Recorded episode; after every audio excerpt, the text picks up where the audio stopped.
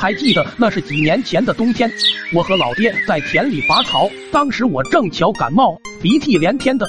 老爹看不惯了，就让我赶紧擤一擤鼻涕。我哪里会擤鼻涕，使劲一吸，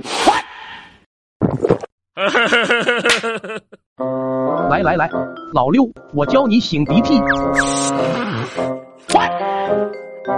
当时我就惊呆了，还有这种操作。于是我学习老爹的样子来了一下子。怎么了？没事，我学会了。嗯，继续拔草吧。回到家后，老妈做了西红柿鸡蛋面，让我和老爹赶紧吃。我俩也不客气，大口的吃了起来。吃到一半，鼻子突然又来感觉了，我熟练的随手一指。孩子他妈，你这鸡蛋是不是没炒熟啊？怎么还是稀的？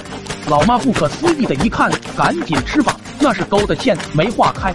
哦，老爹又大口大口的吃了起来。吃完了饭，我总觉得擤鼻涕的精准度不是很好，总是扔不到地上，怎么能行？于是我在院子里继续练习。